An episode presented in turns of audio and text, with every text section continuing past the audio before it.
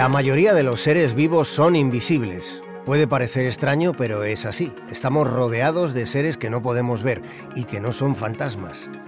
Si en un milímetro de agua de mar puede haber millones de microorganismos, en un centímetro cúbico de tierra puede haber un complejo universo en el que las bacterias, los hongos y los virus existen en una multitud incalculable solo en un centímetro cúbico de tierra. Aquí en el planeta Tierra, si nos centramos en los seres humanos, cada uno de nosotros somos uno entre casi 8.000 millones de personas vivas. Mirando más allá, mirando la existencia en una proporción justa, el planeta Tierra no sería mucho más que una minúscula mota de polvo en un extremo de la Vía Láctea, en la gran envoltura de la oscuridad cósmica. Estamos junto a billones de seres vivos en una mota de polvo en un rincón de una galaxia, habiendo como hay 100.000 millones de galaxias y trillones de sistemas solares, y quién sabe cuántos universos. Y a pesar de tanto, sin indicios razonables de que alguien vaya a llegar de algún lugar remoto para ayudar a salvarnos de nosotros mismos. Por tanto, en la minúscula posición de la existencia humana, existencia efímera, mientras estamos vivos, lo único que nos define, lo único, es aquello que hacemos. Y dice la filosofía, lo que hacemos es lo que somos.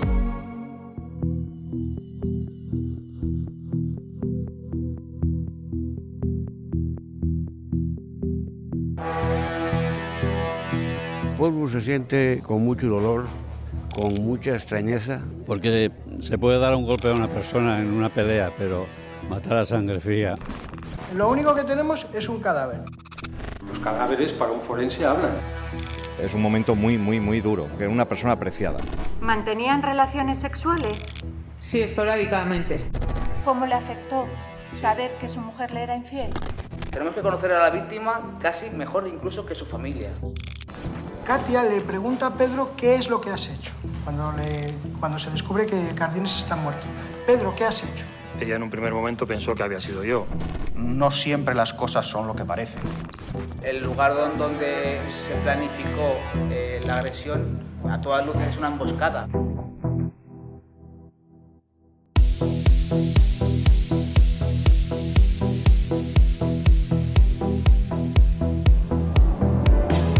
La emboscada. Caso Ardines. Capítulo 6. El desenlace.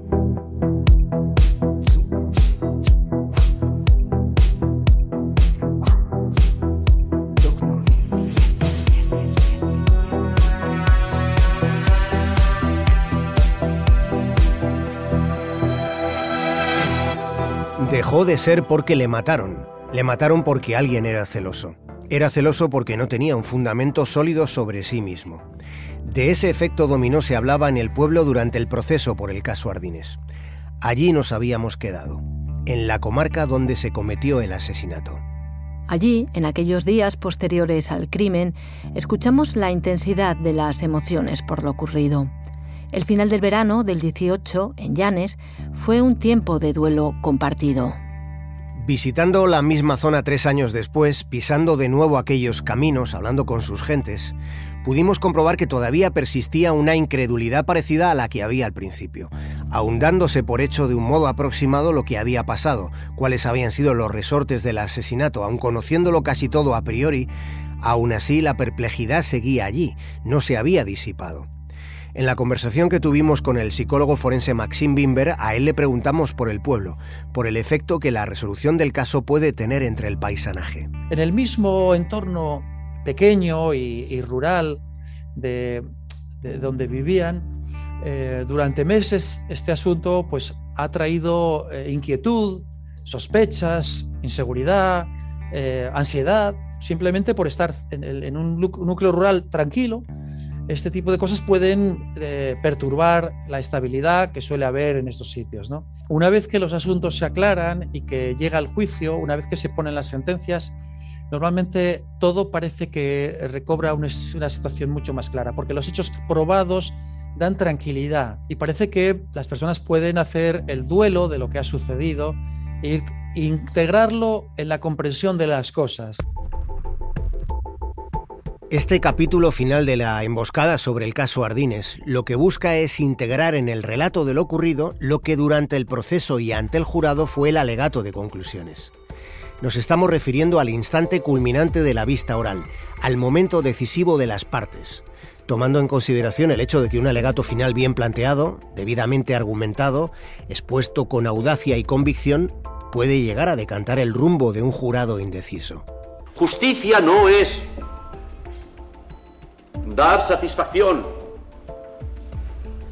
a la viuda y la familia del, fallecido. Justicia es lo que ustedes decidan. Esa será la verdad. Y esa verdad la tendremos que asumir como buena. Porque la mayor aberración a la que se puede enfrentar el sistema penal es que un inocente sea condenado. Entre las defensas había un letrado armado con una retórica brillante, un perro viejo, según sus propias palabras, con una narrativa casi cinematográfica. Existía la posibilidad de que el letrado Veramendi lograra introducir la semilla de la duda entre quienes tenían la responsabilidad de dirimir si había o no había motivo para un veredicto de culpabilidad. Solo se puede dictar veredicto de culpabilidad si hay certeza plena de la culpabilidad plena. No puede haber certeza plena si no hay prueba suficiente. Si existiendo prueba se duda, hay que dictar veredicto de no culpabilidad. En este tramo del proceso asistimos al choque definitivo de dos posiciones contrapuestas, acusación y defensa hubo una confrontación incruenta de conclusiones, con dos modos de exposición midiendo cada planteamiento, tratando de orientar el veredicto. En el lado de la acusación destacó la meticulosidad de la fiscal Belén Rico. Tengo la seguridad de que los cuatro acusados son culpables de un delito de asesinato. Sepan también que si tuviera alguna mínima duda, habría retirado el escrito de acusación no permitiría poner sobre sus hombros el peso de mis dudas. No tengo dudas y es por ello por lo que les pido la condena de los cuatro acusados como culpables de un delito de asesinato. El delito de asesinato está regulado en el artículo 139 del Código Penal. Es asesinato y no es homicidio cuando concurre alguna entre cuatro circunstancias consideradas muy graves. Basta con que haya una entre cuatro. Aquí concurren dos precio y alevosía. Precio. Es verdad que no existe una constancia documental, no hay una transferencia bancaria entre los acusados, pero bueno, solo faltaba que la hubiera ya. Porque miren, sentido común, un sicario no mata gratis. Un sicario mata por dinero. Dinero que es reconocido por Gilali en su declaración judicial. El primer pago se lo hizo Pedro el 27 de julio, folios 7 y 8 de su declaración. La fiscal Rico explicaba la existencia de dos circunstancias agravantes para la consideración de asesinato. El letrado Veramendi señalaba la ausencia de alguna prueba objetiva. No hay ninguna prueba directa. No hay ningún testigo que haya visto algo. No hay ningún testigo que haya oído algo. No hay ninguna grabación no hay ninguna prueba objetiva científica. El penalista Beramendi preguntó a su defendido por el momento de su arresto. La detención se hizo seis meses después de que se cometiera el crimen. Usted le detienen el día 19 de febrero. Sí. Mire. ¿Registraron su casa en Amorebieta? Sí. Con mandamiento judicial. Sí, tirando la puerta abajo entraron en mi casa. Cuando usted salió de la casa, ¿había cámaras de televisión grabando su salida? Sí, estaban ya ahí toda la prensa, sí, sí. Pedro, encargó el crimen usted.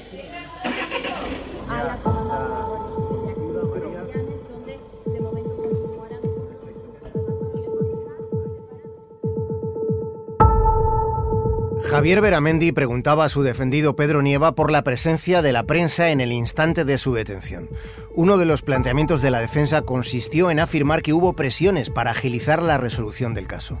La afirmación la hizo el abogado Fernando Barutel. Mira, si ustedes leen manifestaciones públicas del actual coronel de la Guardia Civil, que entonces era el teniente coronel que llevó esta investigación en Gijón, el comandante que llevó a efecto la, investigación. Hablaban que tenían presiones. Bueno, pues efectivamente las presiones existen, naturalmente que existen.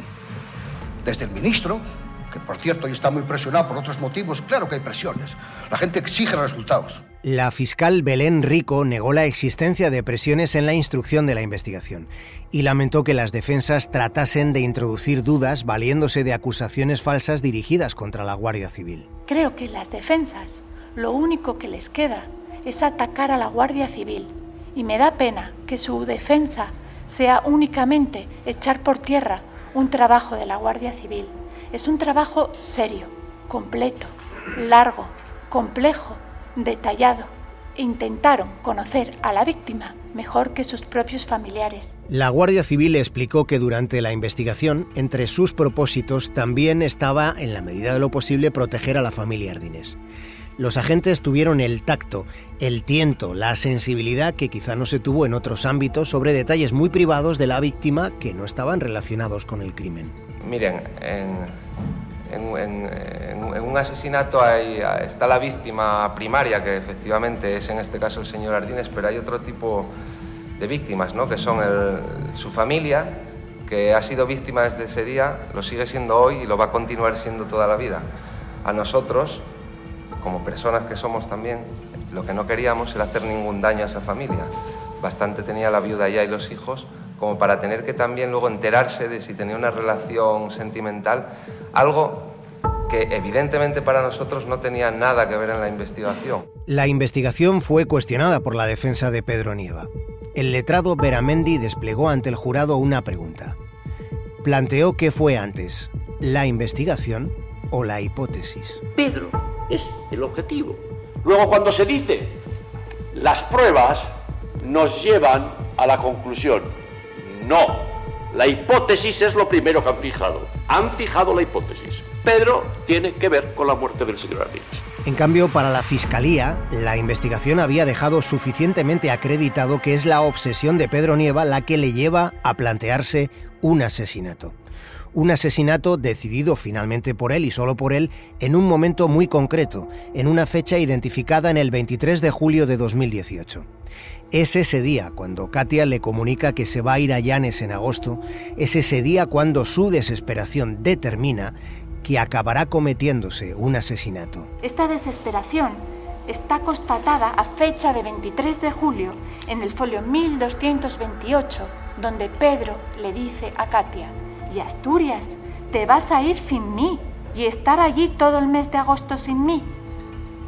Sepan que a partir de este momento todo cambia. El penalista Beramendi, en su alegato de conclusiones, quiso recordar el caso Baninkoff. El asesinato de Rocío Baninkoff. Error estrepitoso de la UCO. Estrepitoso.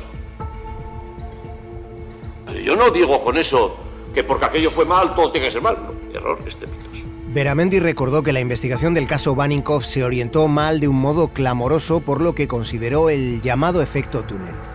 Los que estaban involucrados en resolver el crimen, dijo, ya habían tomado una elección antes de que las pruebas orientaran que ese era el camino. La investigación policial se centró por ese efecto túnel en que la responsable de la muerte y asesinato de Rocío era Dolores Vázquez, por un asunto de celos, de celos, y que ella era el objetivo único.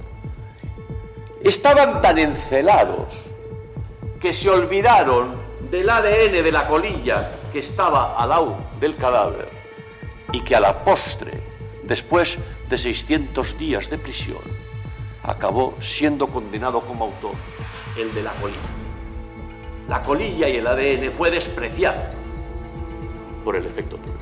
La fiscal se dirigió al jurado para advertir de la estrategia de las defensas.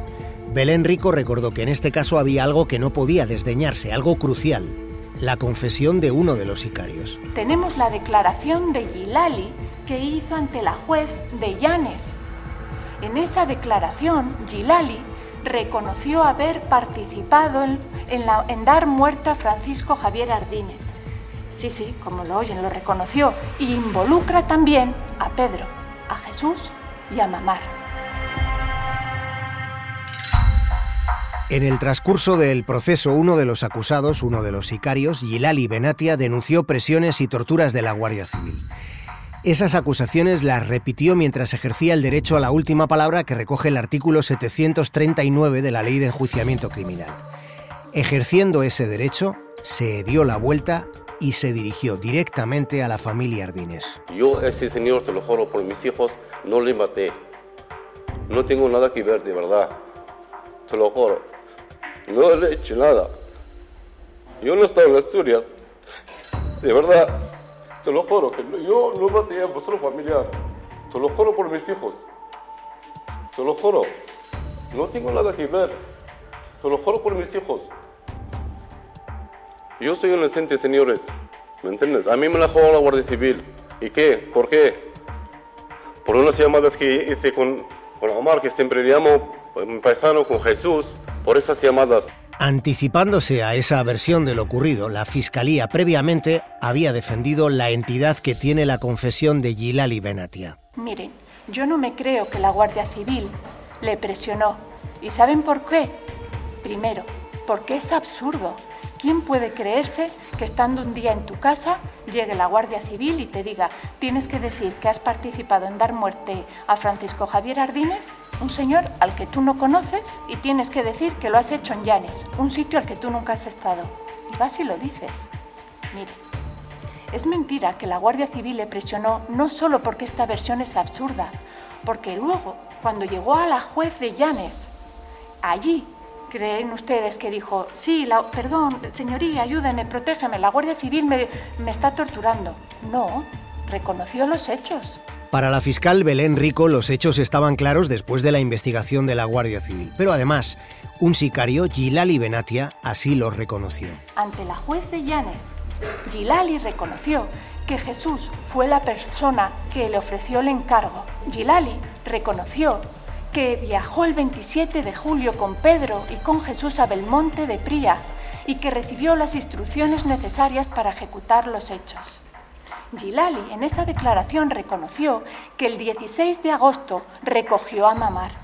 Gilali reconoció que colocaron unas vallas en el camino para impedirle el paso a Francisco Javier Ardínez. Gilali reconoció que se escondieron y esperaron.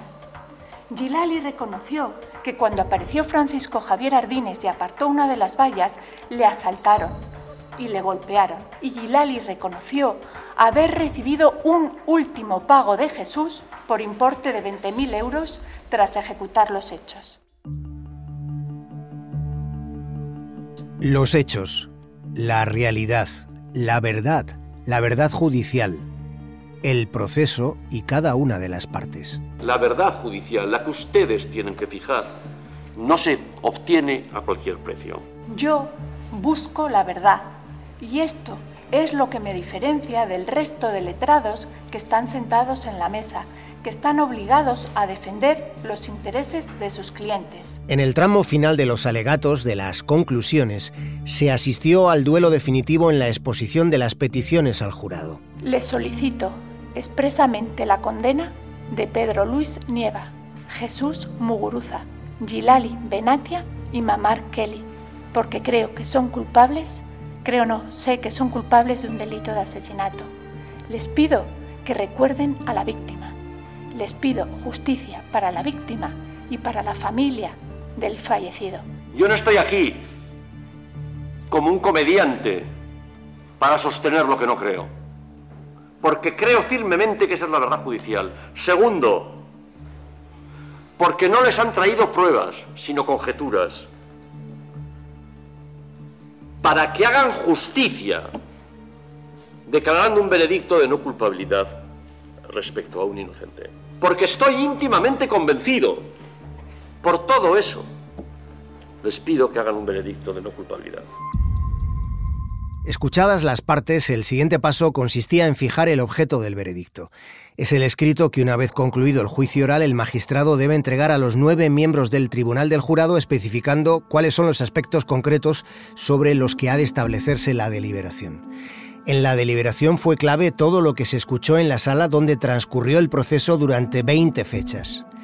En ese espacio, entre cuatro paredes, estaban los acusados.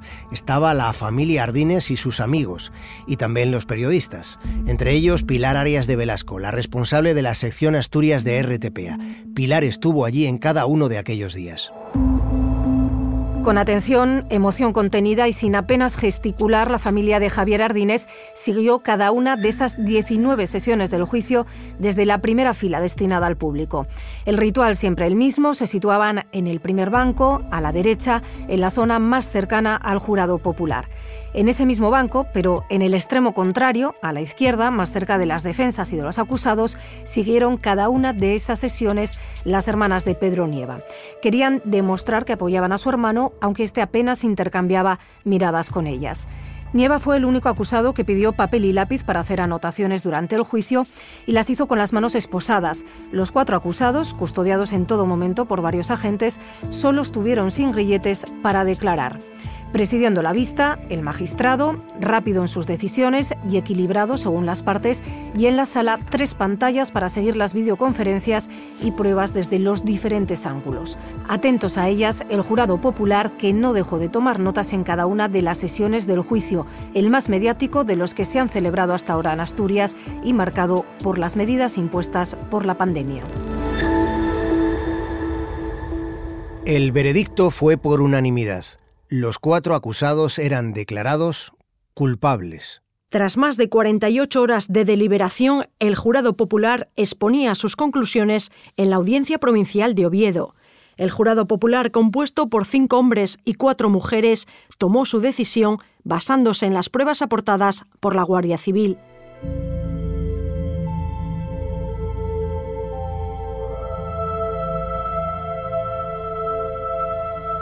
Existe una carta que fue escrita hace 130 años y en la que queremos detenernos un instante. De Profundis es la carta que Oscar Wilde escribió a su amante, a un tipo llamado Lord Alfred Douglas, más conocido como Bossy. Es una carta que Oscar Wilde escribió desde la cárcel de Reading, donde cumplió dos años de trabajos forzados después de que fuera acusado y condenado por sodomía e indecencia moral. Bossy era hijo de John Douglas, el marqués de Queensberry. Hubo juicio después de la acusación del marqués al escritor, y el escritor fue sentenciado, dándosele consideración de depravado. A la gente le pareció horrendo que yo hubiera invitado a cenar a las cosas malas de la vida y encontrado placer en su compañía. Pero eran desde el punto de vista con que yo, como artista de la vida, las miraba, eran aquellos instantes enormemente sugestivos y estimulantes. Era como comer con panteras, en el peligro estaba la mitad de la emoción. De Profundis es el texto más íntimo de Oscar Wilde. Se revela la parte más honda de su inteligencia, pero también de la complejidad de la personalidad humana. Oscar Wilde descubrió por primera vez el significado del dolor, que es un estado de la existencia que había resultado casi desconocido para él. De Profundis es una carta que muestra al hombre es una carta en la que el artista reprocha todo su dolor, pero al tiempo es además el relato de un perdón. Oscar Wilde sufrió la infidelidad, el escándalo y el escarnio, pero él no se permite que todo se quede en un largo desquite, no se permite un mero ejercicio de vulgar venganza. Wilde escribe una carta, que es una obra de arte en sí misma, y lo hace para conseguir lo más difícil, la capacidad del perdón. Perdonar al otro y perdonarse a sí mismo, siendo consciente en el más duro de los momentos de su existencia de que mientras estamos vivos, lo que nos define es lo que hacemos, siendo lo que hacemos aquello que somos.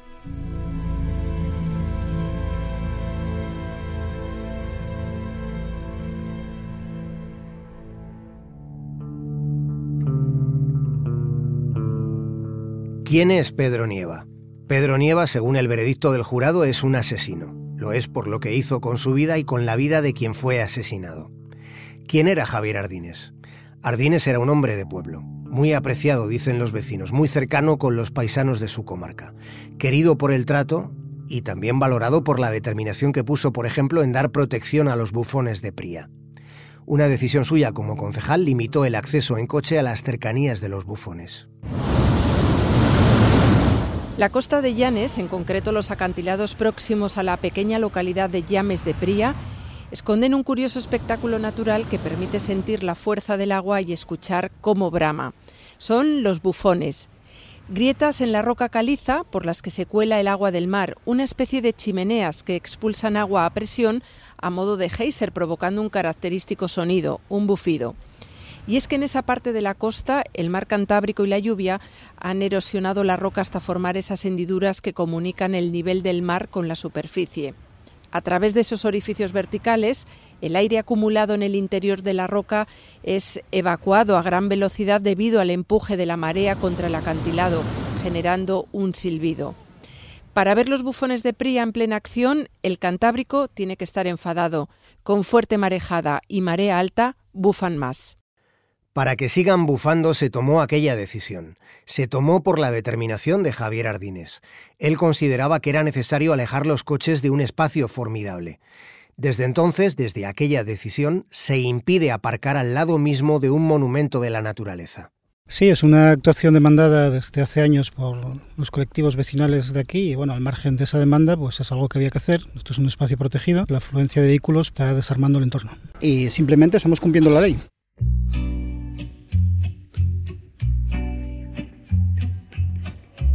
Esta es la voz de Javier Ardines. Es el último testimonio que vamos a escuchar en el relato de esta historia, que es la historia de una muerte violenta, que es una historia de celos y venganza. Nos hemos aproximado al transcurrir de los hechos procurando mantener una actitud responsable, semejante a la que sostuvo la Guardia Civil durante todo lo que fue la investigación de lo que sucedió.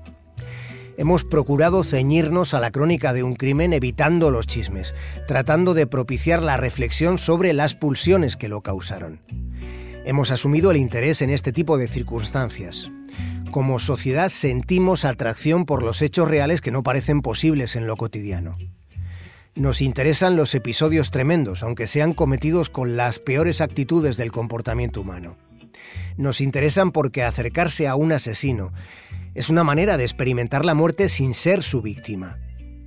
Supone aproximarse al punto final sin tener que morir todavía.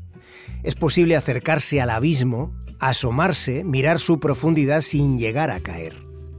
Es algo parecido a lo que sucede cuando algo ha pasado en la carretera, y aun cuando podemos circular al mismo ritmo que íbamos por nuestro carril, sin embargo la inmensa mayoría frena para ver qué es lo que ha pasado. Esa parte del comportamiento social existe y se da en casi todos nosotros. Pero no solo interesa el crimen, también es crucial, resulta reparador conocer cómo se resuelve. Y ese interés es el que ha marcado nuestro empeño. Quisimos saber para poder contar cómo se resolvió el caso Ardines, siendo como fue una emboscada a sangre fría.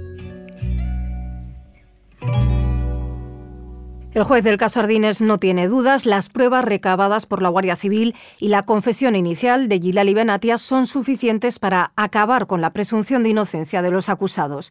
Las mayores penas, 22 años de prisión, son para el inductor y los dos sicarios. El magistrado equipara la condena de Nieva a la de los autores materiales del crimen al considerar que no solo promovió el asesinato, sino que colaboró activamente para que la emboscada se produjera. El intermediario Jesús Muguruza se lleva la menor condena, 20 años y un día. Los cuatro deberán indemnizar a la familia de la víctima con 400.000 euros. Las defensas ya han anunciado que recurrirán y todo apunta a que llegarán hasta el Supremo.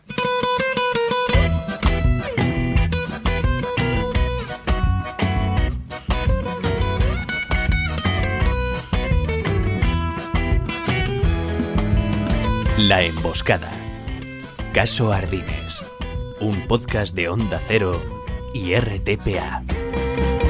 Con la participación de Jaime Cantizano, Pilar Arias de Velasco, Isabel Lobo, Leonor Suárez, Dolores Moral, Eva Barrera, Patricia del Gallo, Carlos Benaes, Simón Rupérez, Borja Fernández Sedano, Beatriz López Serrano, Pablo Díez. Con las asistencias esenciales de Jorge Abad, David del Cura, Gerardo Cancho, María José Llerena, Bárbara Alonso y toda la redacción de TPA Noticias. Guión y dirección, Javier Cancho. Diseño sonoro, Fran Montes. Producción, Ana Gago. de la banda. We're